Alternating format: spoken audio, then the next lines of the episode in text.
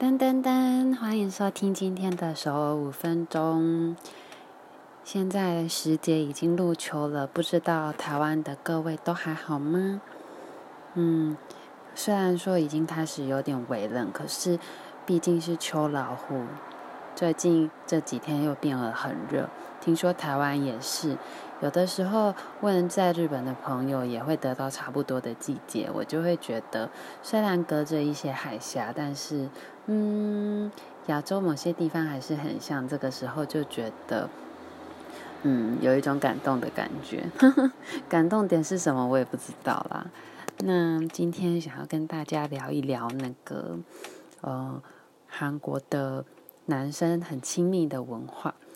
就是我刚来的时候就已经开始有发现，他们的男生朋友很特别，就是会一大群，也嗯、最少两个嘛，然后到很多个五六个都会有，就是一起在咖啡厅里面，就是真的像女生一样在聊天，然后嗯、不管是很深度的聊天也好，打屁也好，总而言之，我就觉得他们男生之间的感情特别亲密，然后我也有看过，就是真的。呃，两个男生，然后就可以在那边聊天、喝啤酒，待四五个小时的都有。然后也可能两个男生一起出游啊，嗯、呃，然后帮彼此互相拍那种网美照。你们可能有的人会说，哦，那么他们可能是情侣什么的，但是真的他们不是，就是一般的好朋友。所以我就觉得真的很特别，因为台湾的男生，我觉得真的很少很少会这样子，大部分就是。一起在网咖，然后打屁这样子，他们很少会展现出这么亲密的感情，或者是呃聊那种很深度的聊天。我不知道，可能因为我念的是成大，然后就是很多功课的男生，我就觉得他们真的大部分都在打屁，就很很真的很少会聊心事。然后我相信大家一定也很常听到说，哦，我男朋友他就是没有什么。亲密的朋友，然后心事应该也只能跟嗯女朋友讲之类的。然后，对，如果是真的男生的好朋友，基本上也真的很少会聊这些东西。我自己觉得是这样子。然后呢，跟大家分享，嗯，就是前几天我在路上啊，就看到一个呃男，这里两个男生。在过马路走斑马线的时候，然后有一个男生，因为他一直顾顾着用自己的手机，他就有一点走偏离了那个斑马线。结果呢，另外一个男生他就用手从那个腰那边把他揽过来，就是很浪漫的那种。然后我还想说，这两位是认识吗？真的是差点要接吻的那种感觉。然后是从腰那边。